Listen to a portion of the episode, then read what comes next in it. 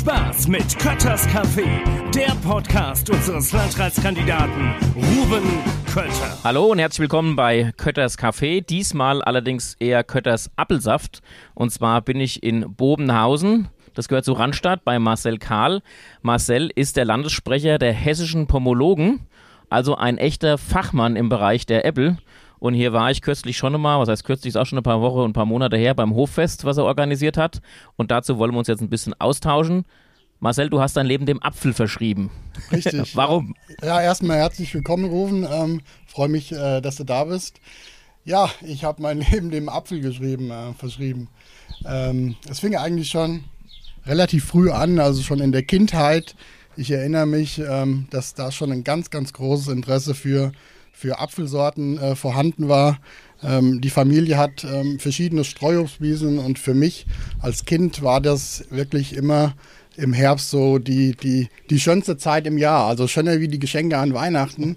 Also ich erinnere mich ganz gut, dass ich im August schon wenn die anderen irgendwie im Schwimmbad gelegen haben, ja, da bin ich mit Bleistift und Zettel auf unsere Wiesen rumgerannt und habe geschätzt, ja, wie viel Säck Äpfel auf den Bäumen hängen.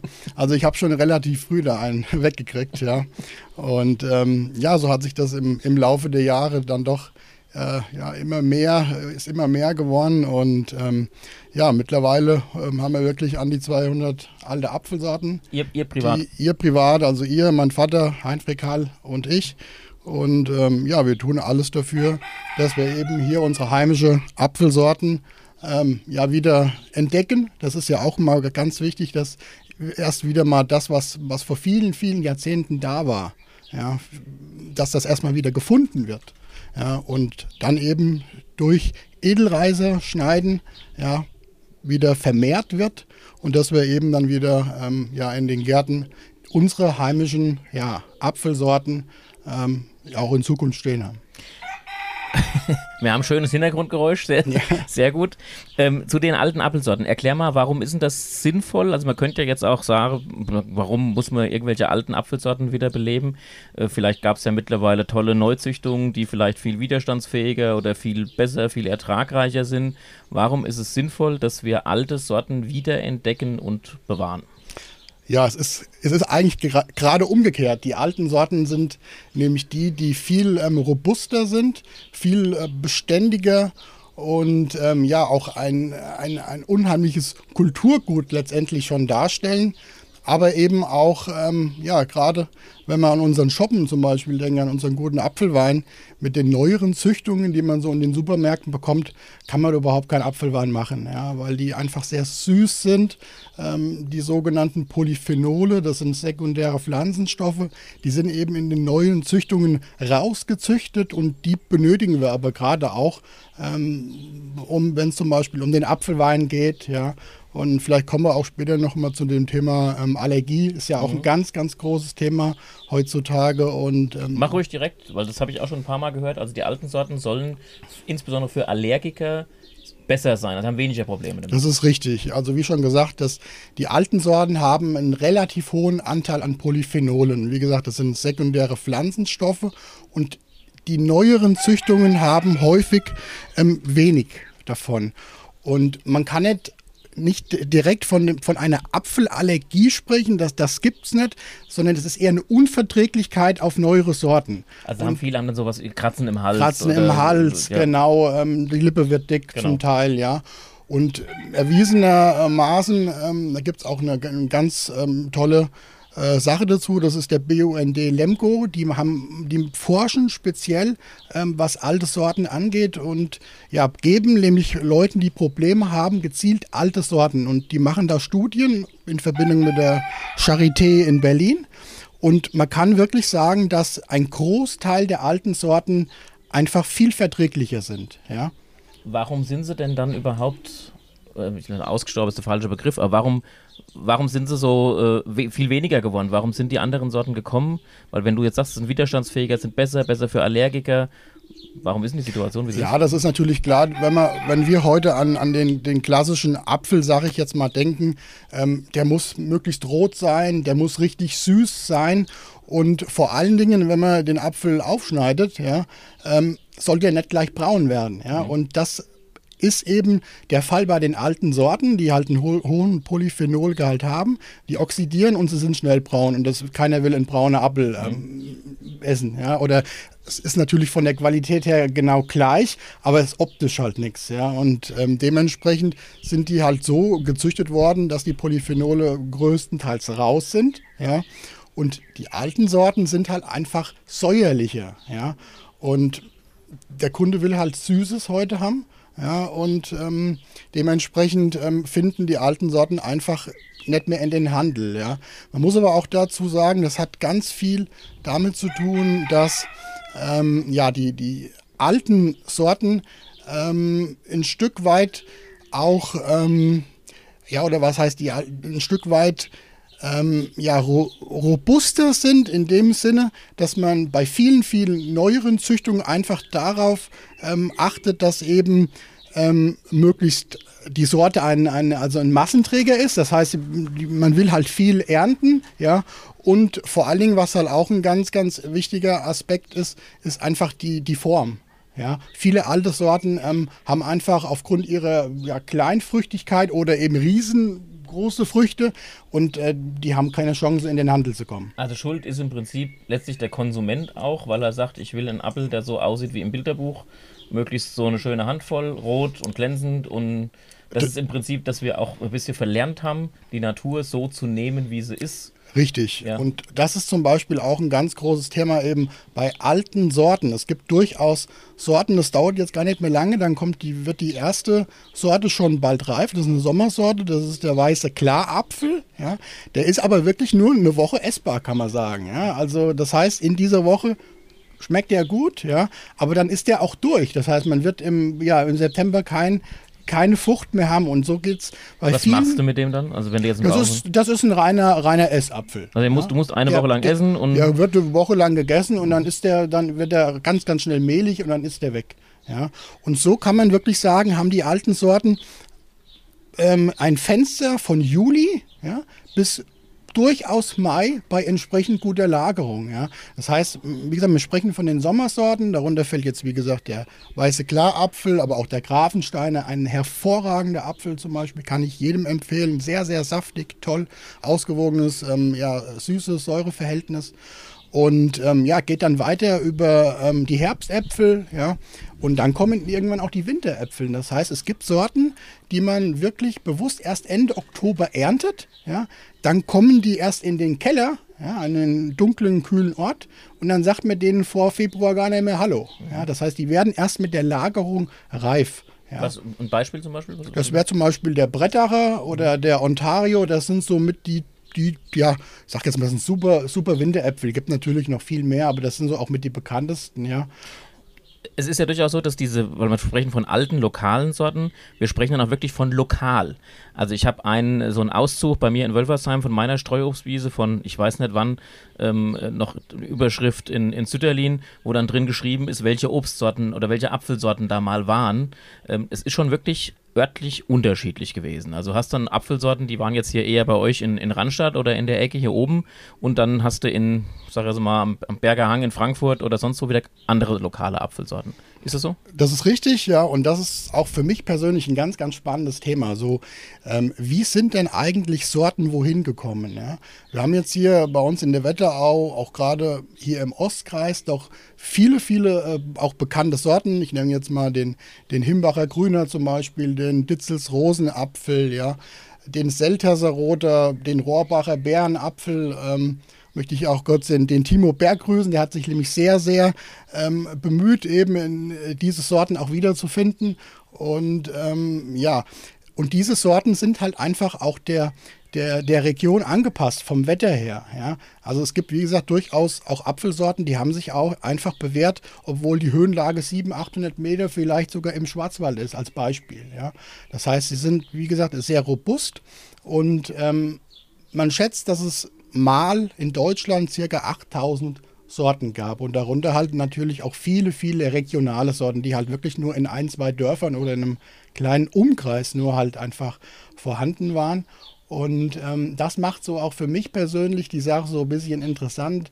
Ähm, man, man, man schaut wirklich, was, was findet man denn wirklich dann auch noch, ja. Und wenn man dann wieder mal was gefunden hat, dann ist das natürlich wie so ein, ja, wie ein Briefmarkensammler, der was ganz Seltenes wieder gefunden hat. Und dann gilt es halt wirklich, ähm, ja, schnell Edelreiser schneiden. Da kommen wir jetzt mal kurz zur Technik, weil ich glaube, viele wissen ja auch nicht, wie mache ich dann aus dem, die denken, man kauft im, äh, in der Baumschule den fertigen Apfelbaum, pflanzt den ein, aber da steckt ja viel Arbeit dahinter, das muss ja vorher entsprechend veredelt werden und alles. Vielleicht kannst du diesen Prozess mal kurz und ja, vielleicht auch so ein bisschen, ähm, dass jemand, der sich noch nicht mit dem Thema beschäftigt hat, es gut versteht. Wie so, äh, rette ich so eine Sorte? Wie schaffe ich es, dass die dann wieder auf so einen Baum draufkommt? Ja, das ist eine, eine, eine ganz interessante Sache der Natur. Und zwar eine Veredelung ähm, es handelt sich also bei, bei der Apfelveredelung an sich um eine vegetative Veredelung. Das heißt, viele Leute glauben ja immer, wenn ihnen ein Apfel gut schmeckt, ähm, ja, die, die Sorte würde, da würde ich gerne mal einen Baum haben, ja, äh, mache dann Kerne aus dem Apfel raus und stecke sie in die Erde. Ähm, dem ist aber nicht so, ja. Das heißt, ähm, wenn ein Apfel, ich sage jetzt mal zehn Kerne hat, dann sind das eigentlich alles wieder komplett neue Sorten, also neue unbekannte Sorten und die meisten von denen schmecken auch einfach nicht. Aber so sind eben viele Sorten auch entstanden, ja, die, die heute sich dann doch auch bewährt haben. Ähm, man nennt das, ähm, das sind dann ähm, Zufallssämlinge, so sagt man darüber. Und ähm, ja, und bei der Veredelung ist es einfach eine, eine, eine ganz äh, einfache Sache. Ähm, man muss letztendlich zwei Sachen verbinden. Und das ist zum einen die Wurzel des Baumes.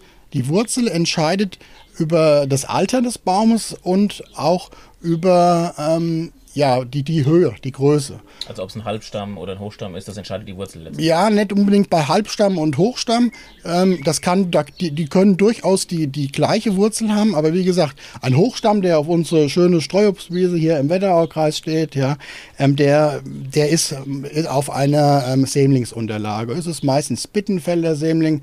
Früher hat man auch in Norddeutschland den Grahams Jubiläumsapfel genommen als ähm, Unterlage. Das ist quasi das Fundament. Das dann. ist das Fundament letztendlich. Also das, was dann quasi da entscheidet, wie, wie groß wird der Baum. Ja.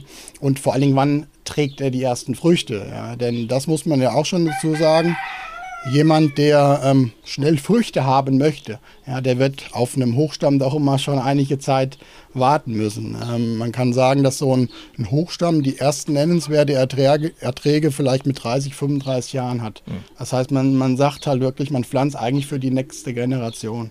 Ja. Und die was man auch natürlich möglich, eine Möglichkeit hat, ist für Leute, die halt vielleicht keine großen Streuobstflächen halt besitzen, die aber einen Hausgarten haben. Und da kann man dann zurückgreifen auf schwach wachsende Unterlagen. Das heißt, ähm, die Wurzel, die ist eben ähm, eher schwach wachsend, das heißt, der Baum wird dann nicht so groß. Und der Vorteil in, in der Geschichte ist, dass diese Wurzel, diese Unterlage schon künstlich alt ist. Ja? Mhm. Das heißt, ähm, man pflanzt den Baum und der ist dann gefühlt schon 30 und kann im nächsten Jahr dann schon Früchte mhm. haben. Und das ist eigentlich ein Unterschied zwischen dem, äh, zwischen dem, äh, ja, zwischen dem ähm, Bäumen, die auf den Streuobstwiesen stehen, die Hochstämme mit ähm, stark wachsenden Wurzeln und ähm, ja, ein Buschbaum, den man sich im Hausgarten setzen kann. Aber wie gesagt, ähm, die alten Sorten früher, die standen ausschließlich auf Hochstämmen. Jetzt findest du irgendwo eine, eine Sorte, die du für verloren geglaubt hattest oder wo du sagst, komm, da haben wir jetzt, hätte ich gar nicht gedacht, die gibt es noch. Was machst du dann? Du musst von dem Baum was wegnehmen und musst woanders drauf pflanzen, um ihn zu vervielfältigen quasi. Wie, was machst Richtig, du genau. Also wie gesagt, nachdem man erstmal die, die Sorte entdeckt hat, das ähm, ist ja das Wichtigste eigentlich auch für Pomologen, ja, dass man eben das, was jetzt aktuell noch an Streuobstbeständen steht und wenn man, wenn man sich so die Streuobstwiesen mal anschaut, 95 Prozent sind äh, in einem ganz schlechten Zustand. Die Bäume sind teilweise über 100 Jahre alt. Ja und ähm, sind sozusagen in den letzten Jahren ihres Lebens. Der nächste Sturm kann ihn vielleicht schon umwerfen, aber das sind halt oftmals die Schätzchen, ja, wo halt wirklich noch alte Sorten drauf sind, die zum Teil vor 100 Jahren über ähm, Frankreich, von England hierher auch gekommen sind. Und ähm, wenn man dann wirklich sowas gefunden hat, dann geht es dann eigentlich an das Edelreiserschneiden. Und das findet dann im Winter statt. Also wenn der Baum kein Laub mehr trägt, ähm, Januar, Februar schneidet man dann einjährige Triebe, sagt man dazu. Das heißt, das, was der Baum an Neutrieb im letzten Jahr gemacht hat, das schneidet man ab, lagert das dann bis ins Frühjahr an einem dunklen, äh, kühlen Ort Kann dazu auch zum Beispiel den Kühlschrank, sage ich mal, nehmen, ja, ohne im Gemüsefach, ja, macht äh, ein bisschen Alufolie drumherum, ja. Und im Frühjahr, wenn dann die Bäume, wenn die Natur dann erwacht und die Bäume Saft bekommen, dann geht es an das Veredeln. Und da gibt es verschiedene Arten und Techniken der Veredelung.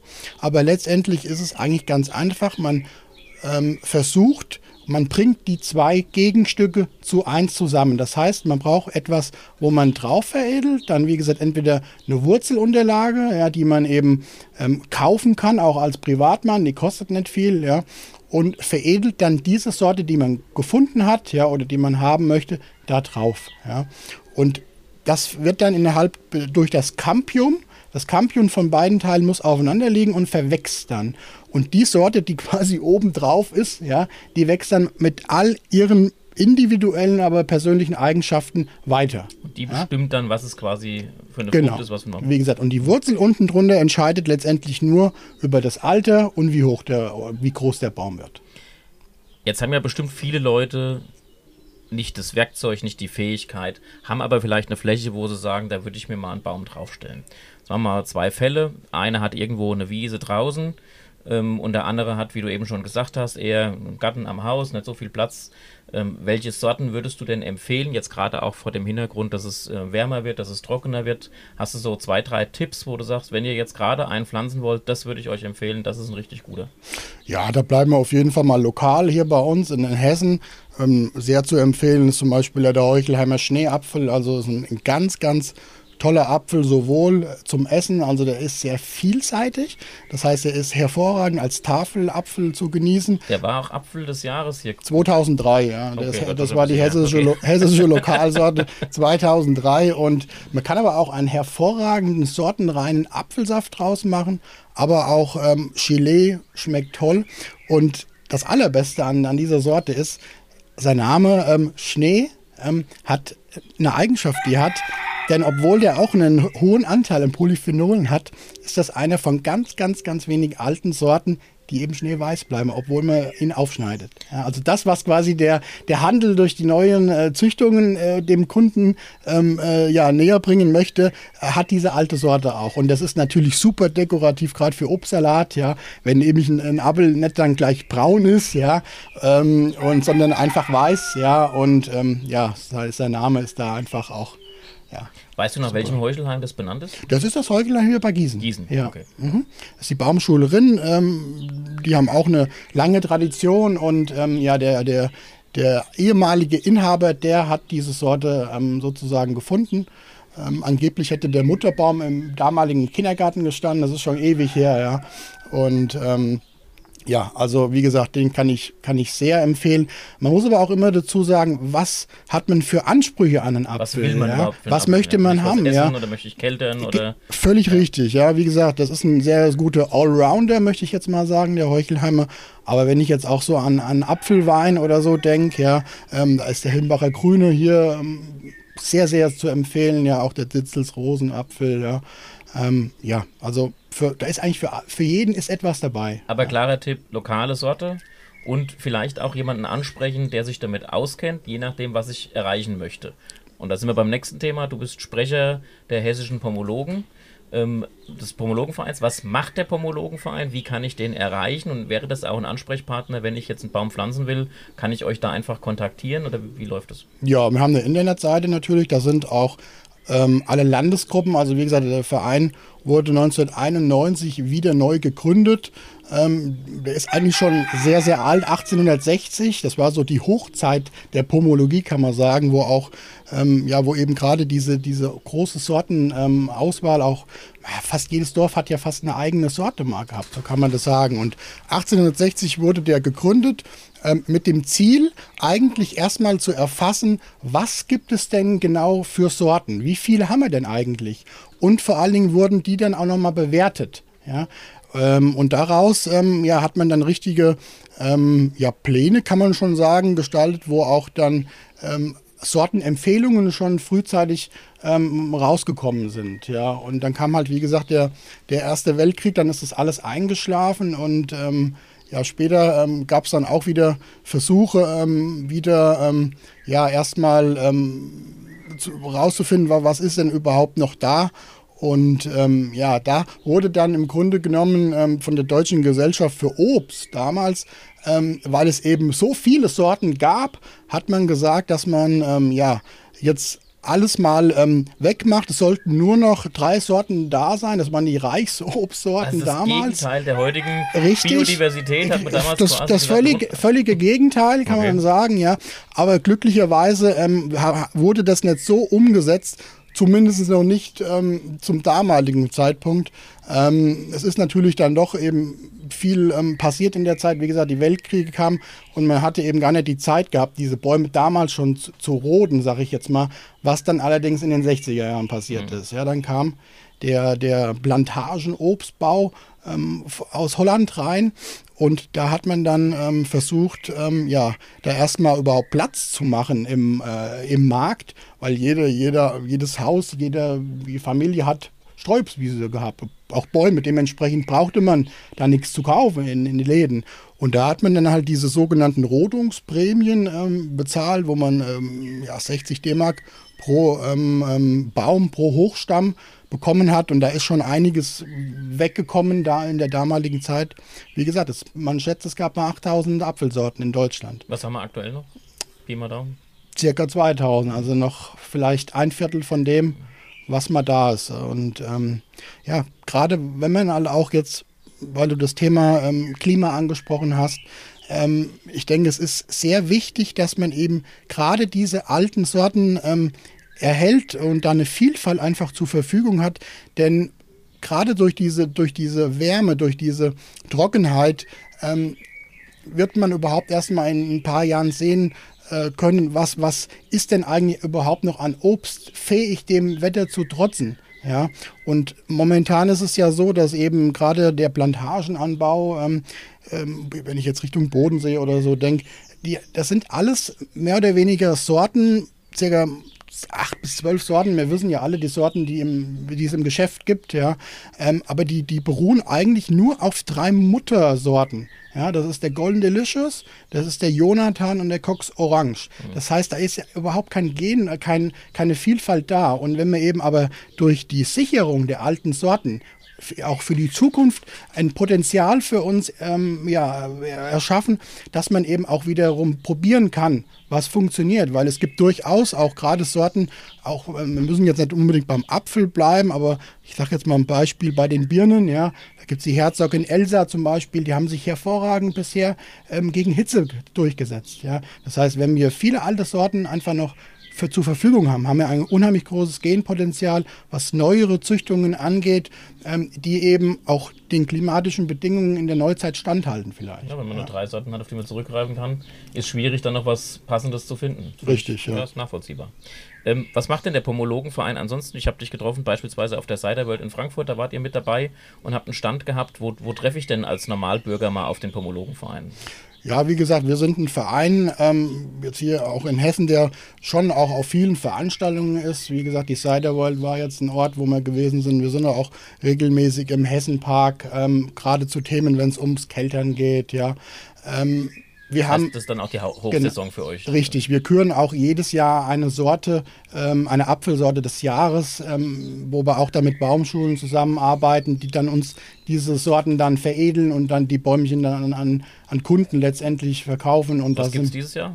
Ist, ist er schon raus? Oder? also ähm, es ist schon, es ist schon raus, ja, aber Aber man darf noch nicht, ja? Gut. Ja, wie gesagt, wer da, in, wer da, wer da Interesse einfach hat, der kann, ähm, kann jederzeit auch auf, auf der Homepage nachschauen. Da sind übrigens ähm, alle, alle Lokalsorten der letzten Jahre auch ähm, ja, als ähm, PDF-Datei. Gibt's immer einen sehr schönen Flyer gibt's mit den Flyer, richtig, dazu. genau. Ähm, den haben wir aber auch natürlich dabei bei Veranstaltungen, wer dann doch das auch ein bisschen haptisch haben will und in den Händen haben möchte.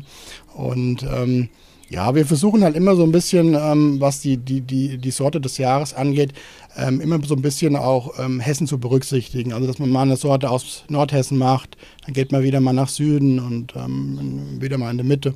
Und ähm, ja, es ist schon einfach beeindruckend, was wir auch in Hessen für eine Vielfalt wirklich haben. Und ähm, ja, das ist ja, wie gesagt, so mein Antrieb eigentlich gewesen, dass man das, was an Streuobstbeständen hier äh, in meinem Zuhause hier im Leisbachtal überhaupt vorhanden war, so haben mein Vater und ich ähm, ja mit neue Bäume angepflanzt, dass wir eigentlich das, was wir hier haben an Sorten, erstmal ähm, ja wieder oder einfach er, erhalten. Ja. Bewahren. Und so fing das mal mit ein paar Bäumchen an. Ja, ähm, wie gesagt, wir haben hier oben eine, eine Streuobstwiese, jetzt ähm, eine Jungbaumwiese mit ja circa 70 Hochstämmen, ähm, wo teilweise mehrere Sorten auf einem Baum drauf sind und ähm, dann haben wir noch einen, einen Wildling als Parkhaus, ähm, wo ich dann Sorten äh, drauf äh, packe, ähm, die ich irgendwie gefunden habe, die selten sind oder ja, es ist schon, es ist schon, ein, wie gesagt, ein, ein ganz, ganz großes Thema für, für mich und auch für meinen Vater, ähm, weil eben ähm, ja, man denkt ja immer nur so an, an, an, an Äpfel, so dann an die Erntezeit im Oktober. Aber es gibt das ganze Jahr was zu tun. Wie gesagt, von, von Edelreiser schneiden über die Veredelung an sich ist ja auch eine ganz spannende Sache, wenn man dann wirklich dann nach zwei Wochen, nach jedem Tag guckt, ja, kommt schon das erste Blättchen raus, ist er angewachsen. Ja. Ich habe das bei meinem Kurs mit dem Josef Weimar auch mal gemacht, aber es ist schon, also die Technik kriegt man irgendwann raus. Ja, aber wenn man ist ja mit allem so. Ja, aber man muss es halt auch wirklich machen, dass man dran bleibt. Also genau. ich äh, habe ja auch meine Wiese, aber beim Veredeln bin ich dann auch raus, da hole ich mir dann lieber immer fachkundigen Rat, weil wenn man es nicht regelmäßig macht, finde ich dann. Ja, ja das stimmt, aber man muss es einfach ausprobieren letztendlich. Ja. Und wie, wie, wie bei jedem Hobby, nur durch Training ähm, erzielt man Erfolge letztendlich und umso öfter man Dinge tut, umso einfacher wird es dann auch für die Zukunft. Und ich kann wirklich sagen, es ist kein Hexenwerk. Also es gibt da durchaus Veredelungsmethoden, die sind wirklich, wirklich einfach. Und ähm, ja, gerade das, ähm, die Rindenveredelung ähm, ist eine ganz einfache Sache, die wirklich jeder Mann oder jede Frau auch lernen kann. Und ähm, also man merkt, du brennst für dein Hobby, du brennst für den Apfel und vor allen Dingen für die alten lokalen Sorten. Und wer sich da mal selber davon überzeugen äh, möchte, dem kann ich nur empfehlen, im Winter mal herzukommen. Ich war letztes Jahr im November, glaube ich, war es hier. Du hast ein ganz tolles Hoffest auf die Beine gestellt und da hast du auch die, die Apfelvielfalt dargestellt. Ich weiß nicht, wie viele Sorten du in den Köpfchen da stehen hattest, aber es war beeindruckend. Termin hast du wahrscheinlich noch keinen für dieses Jahr. Ähm, noch keinen konkreten, aber es wird voraussichtlich im Oktober wieder stattfinden und ja, würde mich da auch freuen, wenn ähm, da viele Obstbegeisterte Monate auch wieder kommen werden und ähm, ja, wir hier unsere Obstsortenvielfalt einfach auch ähm, ja, den Leuten wieder mal näher bringen können, weil das ist auch ein großes Thema. Man hat, man hat Bücher, man hat Literatur, man liest viel über Sorten. Hat, man kann vielleicht dann grob, sage ich jetzt mal als Laie, noch einen Boskop irgendwie so halb erkennen, ja. Aber vieles weiß man halt auch nicht. Und umso spannender ist es dann eigentlich, wenn man auch dann wirklich mal Sorten sehen kann, ja, wo man auch weiß, das ist jetzt diese Sorte und kann die auch mal verköstigen, ja. Und merkt also, dann auch die Unterschiede. Ja, vor allen Dingen, ja, wenn ich jetzt gerade so eine Ananas drin hätte, ja, ähm, ein unglaublich tolles Aroma, was man in, in keiner neueren Züchtung im, im, im Geschäft bekommt. Aber eben, wenn man sich dann mit Missel auseinandersetzt und weiß dann auch, ähm, ja, die, die, die alten Sorten zu schätzen, dann ist das ähm, im wahrsten Sinne des Wortes ein, ein Riesenschatz und wie gesagt, wir sind auch so ein Stück weit die, die, die, äh, die Schatzkammer der alten Apfelsorten in Hessen ja, hier in der schönen, in der schönen Wetterau. Das ist ein wunderbares Schlusswort. Ich danke dir ganz herzlich, lieber Marcel, dass du dir Zeit genommen hast, aber noch mehr danke ich dir, dass du so viel Zeit äh, in dieses wunderbare Hobby investierst, weil letztlich bewahrst du damit ein Stück Heimat und sorgst dafür, dass es auch künftigen Generationen bewahrt bleibt. Dafür ein ganz herzliches Dankeschön, sag deinem Vater einen schönen Gruß und äh, weiterhin viel Spaß bei deinem Hobby und ich freue mich schon, wenn wir uns im Oktober bei deinem Hoffest wiedersehen. Ja. Ich freue mich, Ruben. Tschüss. Das war Kötters Café, der Podcast unseres Landratskandidaten Ruben Kötter.